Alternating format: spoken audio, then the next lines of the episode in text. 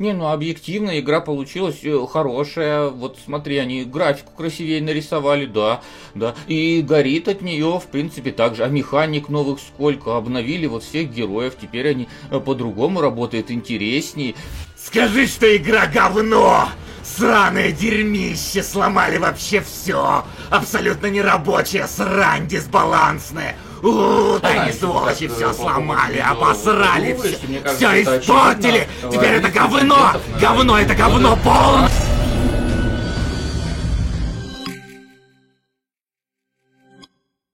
Чую я, тут будет много сравнений с первой частью, без этого прям никуда. Но обзор ее я делать не буду, так что надеюсь, что вы в курсе, как она в базе своей работает. Можете посмотреть видео, посвященное ей, ну и буду напоминать вкратце, как там что трепыхалось. Достижение первой игры сложно переоценить, все-таки она создала практически отдельный жанр с пошаговыми битвами 4 на 4, 3, 2, 1 персонажа и с менеджментом между ними. У каждого класса были свои скиллы, важна была синергия героев и позиция, на которой они стояли и на которой стоял тот или иной враг. У каждого персонажа, помимо очевидной шкалы жизни, была еще полоска стресса. Если ее заполнить до конца, то ваш, прошедший через сотни боев воин, мог получить воодушевление, увеличить свои статы, подать пример сопартийцам и с новыми силами ринуться в бой. Но обычно он скорее получал срыв, панику, паранойю, депрессию, ловил дикий дебаф, отказывался бить, ходить, есть, спать, срать и помирал, забирая с собой всю пати.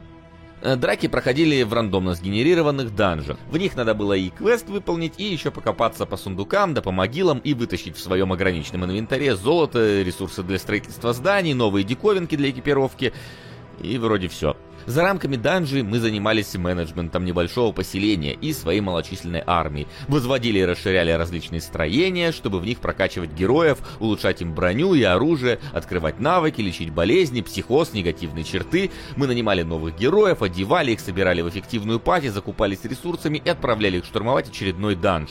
Или вели их на босса, а может и на главное испытание. Темнейшее подземелье.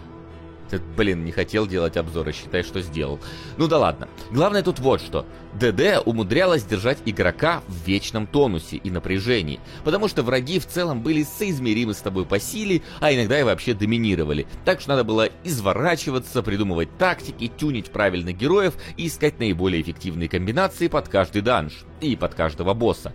А если вы вдруг нашли какую-то имбу, то будьте уверены, что в следующем патче разработчики с изяществом кошки прикроют эту лавочку. Но подобные перемены не помешали мне одолеть первую часть до конца и даже наполовину пройти ее на максимальной сложности. Вон есть все ачивки, кроме нее, и еще парочки дебильных типа убей героя препятствий или пусть он сдохнет от голода, вообще руки бы за такое оторвать разработчикам. Но не добил я ее в итоге не потому, что столкнулся с непробиваемой стеной трудностей, а потому что просто надоела она.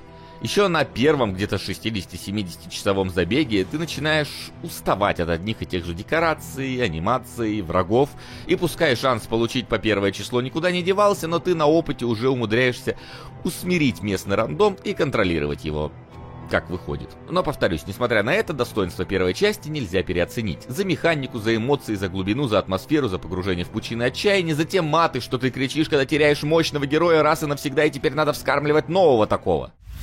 И вот сиквел, выходящий уже в мире, где подражателей данжину хватает, которые переняли боевые этапы, со своими фишками, но сохранив базу. Ну там 4 на 4, пошаговость, скиллы, разные позиции, вот это все. Однако менеджментовое обрамление почти всегда какое-то свое собственное, чтобы ну уж совсем точь-в-точь -точь не списывать.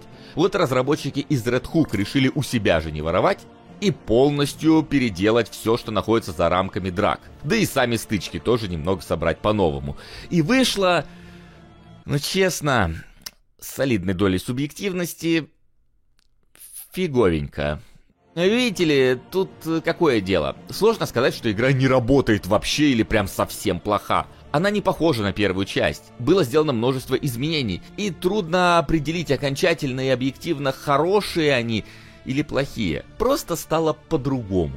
И вот мне это по-другому нравится сильно меньше, чем как было. Я сейчас это изложу, почему так думаю, но то к вам решать, а валидны ли мои претензии, или же просто вкусовщина, не твое, чувак, да вроде все не так ужасно, ты просто нытик, а игра топ. Э, дело ваше, но вот как мне кажется, если вы в первую часть не играли вообще, то вам, наверное, даже зайдет. Это получилось технологичнее и ярче. Но вот в том случае, если вы ветеран темнейших подземелий, то тут как бы я не решусь однозначно отвечать, как вы воспримете все те изменения, что были произведены. Хотя вы, наверное, уже с момента раннего доступа в нее гоняете, без меня знаете, во что превратилась игра. Если только не откладывали ее до релиза, потому что беты эти, конечно, очень спорного качества были, с нерабочими описаниями, вылетами и багами. У нас уже было видео по ранней версии, но смотреть на него сейчас смешно. Потому что, как пелось в песне у одного иностранного агента, это превью как лавина, в нем вранья половина, но ты, не поиграв, не узнаешь, какая именно. Не потому что Глеб вас где-то там наебал, а потому что многие вещи просто стали другими, и сверху навалили еще ворох дополнительного. Вот, например, это колесо прокачки, с каждым уровнем открывающее доступ к новым персонажам и предметам. Его просто теперь нету ну вообще ни в каком похожем виде.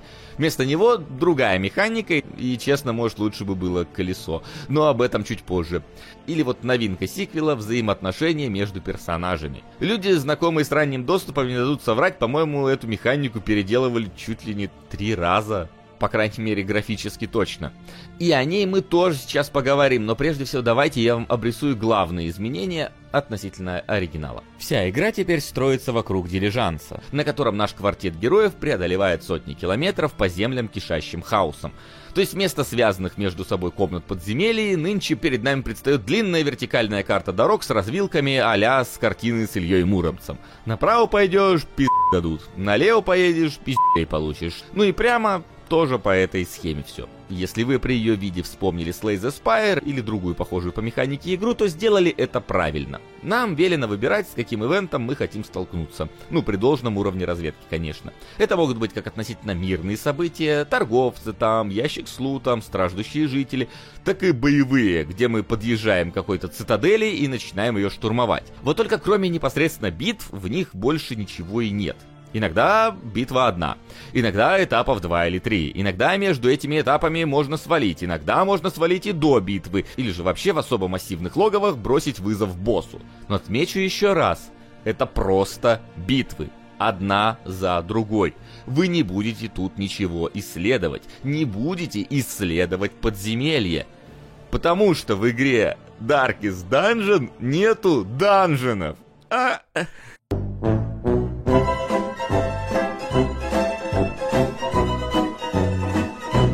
Вообще на этом можно было бы обзор закончить, мне кажется, идеальная точка. Но мы продолжим. Задача теперь, очевидно, в игре тоже иная. Нужно проехать 4 вот таких вертикальных региона, в конце заехать в гору и вальнуть босса. Ну, точнее, не 4, а 3,1 региона. Потому что первый вступительный уровень, он вот такой прямой, с единственной тренировочной стычкой. И да, есть еще дополнительное бонусное направление, не идущее в общий зачет, сделанное чисто для гринда, и карта в нем не работает. Но давайте в настолько подробные вещи не ударяться. Тут и так хватает о чем поговорить. Э, между этими этапами вас будет ждать трактир, в котором можно отдохнуть, распределить накопленное, применить активные предметы, накидать на дилижанс новых девайсов, подготовиться к далекому пути и закалить скиллы. Ну, улучшить их характеристики. Радует, что можно без каких-то ограничений сделать это для любого навыка. Плохо, что прокачать его можно только на один раз, и дальнейшего развития ожидать не стоит. Да и вообще, не все навыки есть на старте, их необходимо изучать в специальных местах на карте. Э, там же узнается и предыстория героев. Э, мы либо слушаем какой-то рассказ о прошлом персонаже, либо принимаем участие в небольшой геймплейной постановке. Про то, как стрелок бежал с каторги, как прокаженный заразился, обнимая нищих, и как шут с жутким стариком на кладбище песни пели. Хой! Э, но в какой-то момент ваше путешествие окончится. Удачно или не очень. В лучшем случае забег от старта до конца акта займет у вас где-то 2,5-3 часа. В худшем вы сдохнете в первой же стычке. Однако неважно, развалился ваш дилижанс или все-таки дотянул, в награду вы получите свечки. Они даются за выполнение задач героев, прохождение этапов, валяются на карте, за победу над боссами и прочее такое. Что ж это за свечки такие? М -м. Помните, я показывал колесо прогресса, которое было в бете? Так вот, вместо него теперь свечки.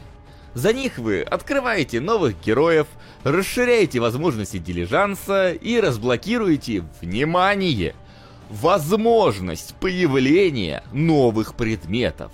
И вы не можете заранее знать, что вам откроется, потому что вы просто тратите свечу и только потом видите, что она вам дает. Причем вот у меня 60 свечей с собой. Я решил их все влить в открытие предметов. Смотрите, как это сделано.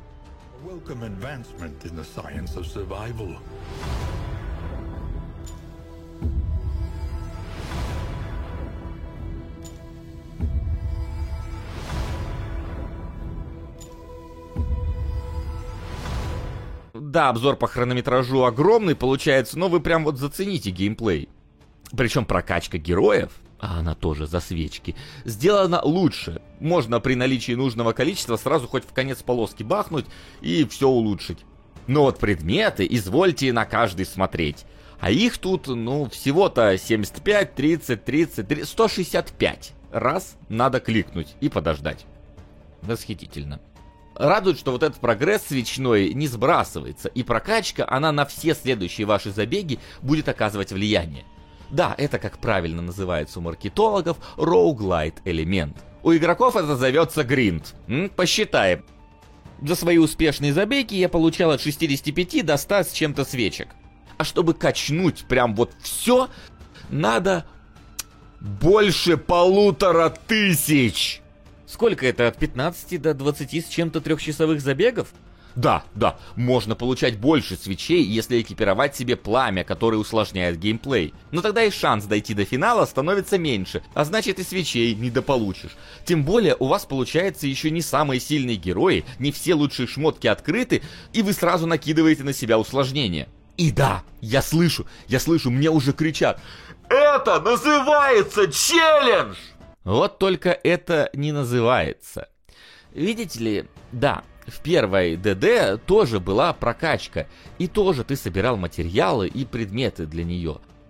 Вот только когда стартуешь игру в первый раз и в сотый, у тебя будут одни и те же возможности. А здесь же без свечей это одно, а с инвестированными во все это совсем другое.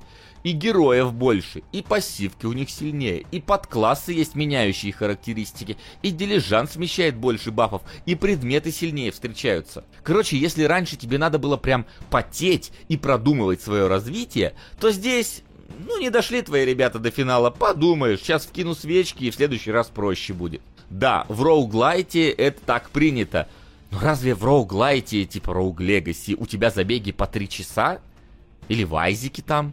Минут по 40-30 обычно. Как и данжи в первой части Darkest Dungeon. Короче, можно долго толочь воду в ступе. Мне вот этот подход вообще не вкатывает. А вы думаете сами, хорошо оно вам или плохо. А пока двигаемся дальше.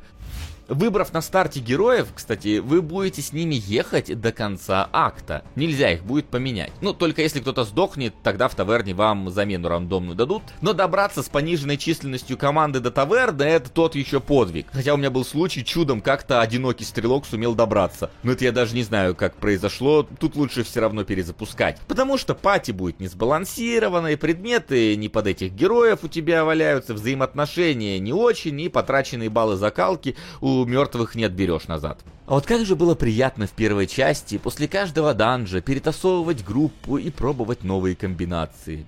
Здесь же на ходу сменить героев не получится. Если ты вдруг осознал, что оказывается синергия как-то не выходит, то ну бросай этот забег и миш все по новой.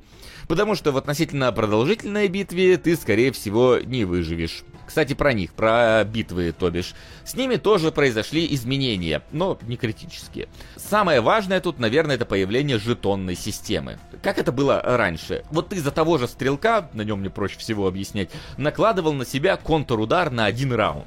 Это значило, что до следующего его хода он будет отвечать всем врагам, кто на него поднимет руку. Сделают это все четверо, всем ответит. Ни один не решится, значит статус просто спадет и все. Теперь же подобные бафы накладываются жетонами, до трех штук. Это значит, что тот же стрелок сделает столько контрударов, сколько на нем активных жетонов висит. И неважно количество прошедших ходов. Хоть до конца битвы будут болтаться, если никто их не триггернет. Это просто иной подход, и к нему у меня комментариев, кстати, нету. Даже скорее это больше мне нравится, потому что по итогу, в принципе, еще вырезали такой показатель, как точность. Нынче удар обязательно попадет по выбранному противнику, если нет какого-то бафа или дебафа. Ну, например, на твоем герое слепота, а на враге накастован жетон у ворота. Но даже с этой особенностью можно сказать, что в драках рандома стало поменьше. Хотя срабатывание жетонов э, все равно зависит от случайных процентов. Тут важно отметить и то, что в принципе баланс в стычках поменялся. Герои тут знакомые по первой части. Да, не все, да, есть новички, но плюс-минус те же. Но вот ценность их сильно поменялась. Так, например, в первой части Висталка была просто тир 1 юнитом из-за двух своих навыков. Сильного лечения одного товарища, либо слабый хил всей пати. И ей ты каждый ход почти прокидывал хилку, даже если у больного просто заусенец кровоточил, потому что ну что не залечить своего товарища. Теперь же это целое событие, потому что Висталка может лечить только если количество хп цели меньше 33%, и при этом она стоит на нужной позиции, и сила хила зависит от количества специальных жетонов, и вообще у навыка кулдаун на 3 хода после применения. И надо, чтобы луна была в нужной фазе, день недели был четверг или суббота, а месяц был нечетным, если на дворе високосный год. Утрирую, конечно, но вот такие «а если то» почти у каждого героя появились в том или ином виде. Подобные ограничения сразу переводят висталку из категории must-have героев в сторону а можно всех посмотреть?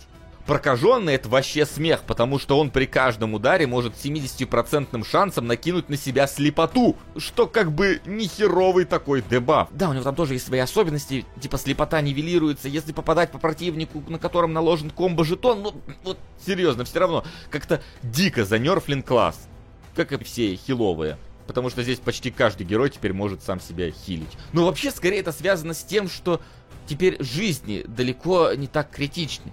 Ведь раньше в данжах лечиться почти нельзя было. А тут же во время поездок Пати потихоньку регенит себе жизни. И давайте немного про поездки. Они вообще не то, что исследование подземелий. Даже не потому, что нельзя повернуть назад, а потому что выглядит это, ну, вообще не настолько же атмосферно.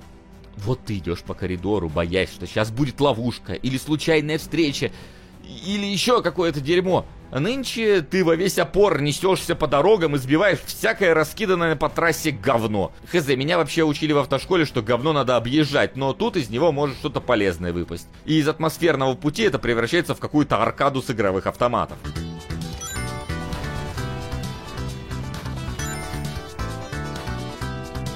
Ну и есть еще разные эффекты. Так по пути у тебя может сломаться броня, а плохие дороги повредят колеса. Если запустить этот процесс, то придется в битве прямо чинить свою колымагу. А, есть еще порча, которая накапливается, ее надо боями сбивать, ведь если она дойдет до максимума, то это накинет дебаф, а еще и прокачает дополнительно босса этого акта, и он станет сложнее. Но предположим, ты его победил и добрался в итоге до второго акта. Еще со времен беты мне было интересно, что же там случится. Ведь когда я играл в бету, он был только один. Ну, в ранней бете. Ну, думаю, новые территории появятся. Или враги, или механика какая-нибудь, или ехать мы будем не к горе, а еще куда-нибудь. Блин, в итоге это оказался главный развод игры. Акты вообще идентичные. Новых событий на карте не будет, предметы сильнее падать не начнут, дополнительные механики не появятся, все будет точно таким же. Я нашел лишь два отличия между актами – Первое — финальный босс, к которому ты едешь. А второе — уровень врагов. Но не в смысле, что тебе попадаются новые типы противников, мол, раньше был скелет с дубиной, а теперь стал скелет с мечом. Нет. Видите вот эту вот корону? Это значит, что моб усилен. У него там больше хп, больше урон, больше статы. С каждым актом просто повышается шанс встретить вот таких врагов. И все. Может, есть еще какие-то скрытые и незаметные изменения, но у меня доступа к коду игры нет, чтобы про них узнать. Короче, я вот этим был очень разочарован. Кстати, напомню тезис из начала обзора, что задачей как первой, так и второй части было поставить игрока в отчаянную ситуацию, из которой он должен был выйти, выбирая между плохим и потенциально катастрофическим вариантами. Тогда это неплохо так получалось, но вот нынче баланс несколько сместился. Как мне кажется, не самым лучшим образом. Сейчас на одном очень показательном примере постараюсь пояснить. Вот мы ехали своей бригадой и, победив промежуточного босса в его логове, добыли с него трофей, который потом в таверне можно экипировать на свой дилижанс и, надев его единожды, уже поменять нельзя, до финала ты с ним. Конкретно эта отрубленная башка пригвождает моих героев к тем местам, что я выбрал им заранее, и, соответственно, я не могу их никак перемещать во время боя. Враги, кстати, тоже этого делать не смогут. И тут в голове у меня родился гениальный план. Ставишь на первое место стрелка, и он уже трижды упомянутым выстрелом в упор просто каждый ход херачит по первой позиции, потому что его не откидывает на позицию назад. Надо ли говорить, что мы прям тащили? Никто нам не мог ничего противопоставить. И я, конечно же, постарался предметы и закалку подводить под выбранную тактику. Все шло просто идеально, пока мы не добрались до финального босса. Видите ли, его основное тело стоит на второй и третьей позиции, а значит выстрел этот не достает. Ну ладно, не в первый раз с таким сталкиваемся. Сначала просто развалим ту хрень, что стоит впритык, и когда ее не станет, то босс подвинется к нам, как это делал каждый вообще противник в этой игре, и мы будем палить по нему. Ой, вот только этот конкретный босс так не делает. Так что первая позиция просто становится пустой и навык не работает. Из-за этого вся моя команда просто отправляется на тот цвет, а я в рейдж квит. И оказывается, что прикованность к одному месту теперь играет против меня. Ну как я мог знать об этом? М? Может, стоило снять голову, да? А фиг, я сказал, нельзя, она теперь прибита намертво к дилижансу. Ну тогда, может, надо было ее просто не экипировать? М-м. Без трофея тебя перед горой встретит вот такая надпись, и ты либо экипируешь тот трофей, что есть, э, либо, ну, сорян, финальный босс недоступен, давай по новой. А, не знал, да? Ну, что поделать, начинай заново. Вот, свечки только возьми, подавись ими.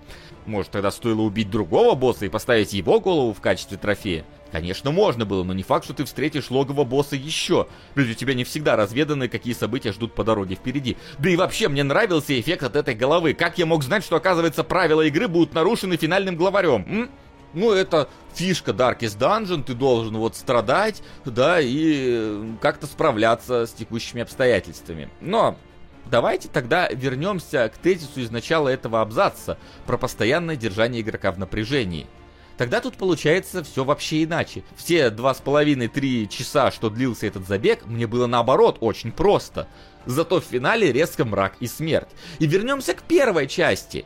Конечно, и там встречи с боссами в первый раз шли по похожему сценарию. И тоже можно было отлететь, не знаю, что ведьма в котел себе пихает одного из героев, или что вот эти скорпионы могут в один удар заполнить тебе полоску стресса, если до похода ты не экипировал себе особый факел. Но видите, в чем разница? В DD1 было два основных отличия.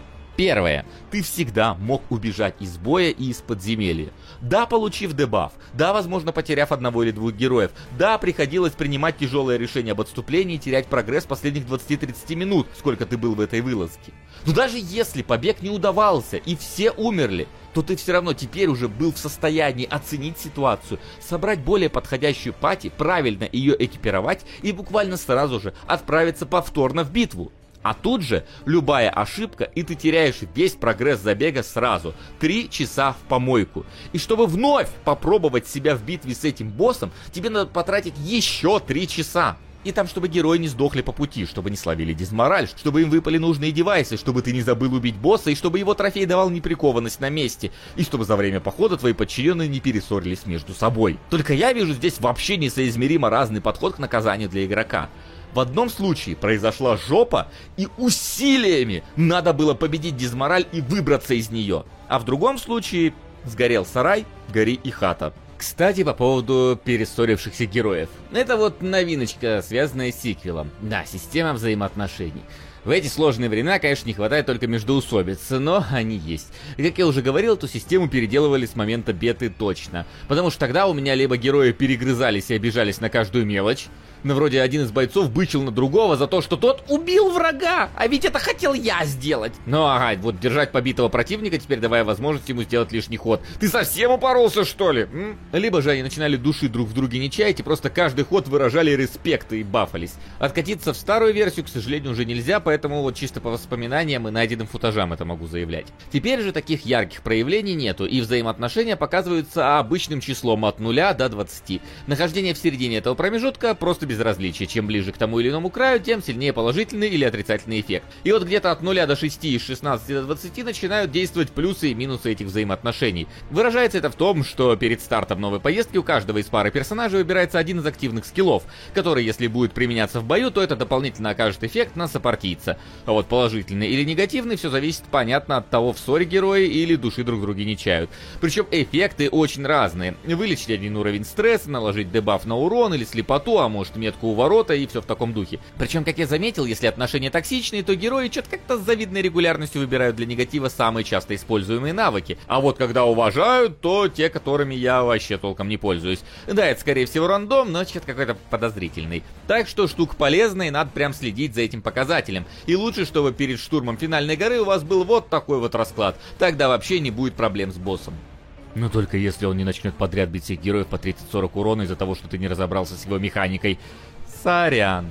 Отношения эти развиваются довольно спонтанно и рандомно. Есть специальные трактирные предметы, которые с определенным процентом могут повысить их, а могут и понизить. Во время езды они ни с того ни с сего или поднимутся, или опустятся. Так и в бою забав может поблагодариться партиец или наоборот обидеться, что получили вон того, а не его. Выбор в дорожных ивентах тоже некоторые оценят, а некоторые не особо. Ну и конечно, если вдруг уровень стресса дойдет до крышки, то тогда мало того, что почти все жизни сожрутся, это восстановить проще, так еще и по 3-4 пункта дружбы с каждым из товарищей с снимут. Ну то есть в боях вроде как хотели дать больше контроля и уменьшить рандом, а вот взаимоотношения его взад вернули. Но может оно и ладно, не самая критичная механика.